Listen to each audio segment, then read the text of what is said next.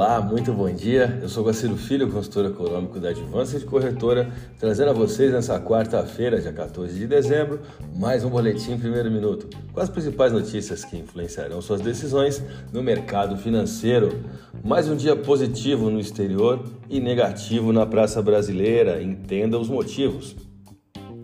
No mercado internacional, a inflação ainda é dolorosamente alta, mas a dor é cada vez menos intensa com itens como alimentos, energia e habitação entre os maiores problemas para famílias nos últimos meses.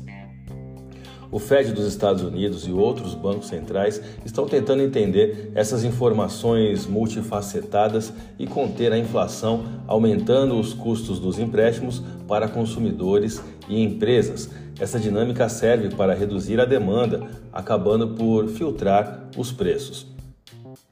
É provável que seja um processo demorado, de acordo com alguns economistas, mas não custa tentar, né?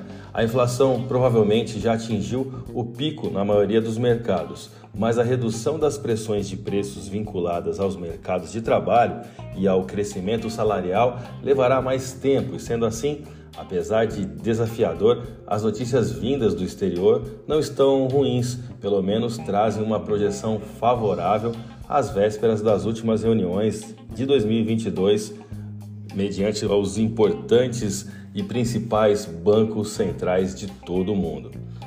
No Brasil ainda não podemos dizer o mesmo, infelizmente. O dólar à vista fechou com variação negativa, próxima do preço de abertura, em dia de bom humor externo. Novamente, o Brasil perdeu uma oportunidade de recuperar valor de mercado em seus ativos locais. O mercado cambial ficou por boa parte do pregão favorável ao real brasileiro, porém passou a cair ante o dólar e o Ibovespa acelerou as perdas na tarde dessa terça-feira após o presidente eleito Luiz Inácio Lula da Silva, do PT, confirmar o petista Aloysio Mercadante como novo presidente do Banco Nacional de Desenvolvimento Econômico e Social, o BNDES. Notícias cotando o ex-ministro Mercadante como potencial chefe da estatal no próximo governo já haviam pesado nos ativos locais na véspera, à medida que agentes de mercado enxergam a nomeação como um sinal de uma política econômica mais voltada ao desenvolvimento do governo eleito, com possível expansão do gasto público para impulsionar o crescimento econômico, conforme também já havíamos informado ontem em nossos conteúdos. Lula também disse nesta terça-feira que as privatizações no país vão acabar.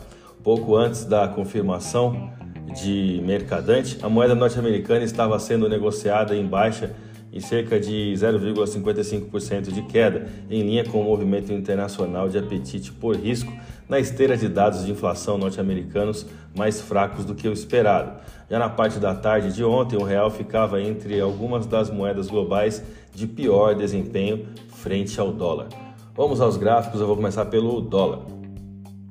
Na última sessão, observamos na paridade dólar por real um candle de baixa com um extenso pavio expondo a perda de força vendedora durante a sessão.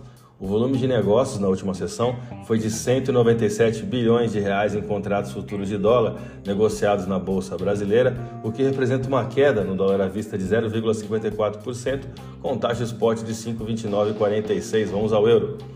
O euro vai se consolidando perante o real pelo quarto pregão seguido, à medida que os ativos brasileiros vão se desvalorizando diante de uma percepção de aversão ao risco doméstico. Evoluindo acima da R1, o euro tem como próximo objetivo a linha superior da banda de Bollinger dos 200 períodos, visível na taxa spot de 57530.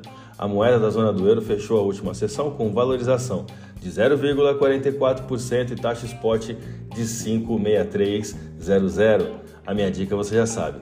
Siga nossos boletins para ficar sempre conectado. As principais notícias.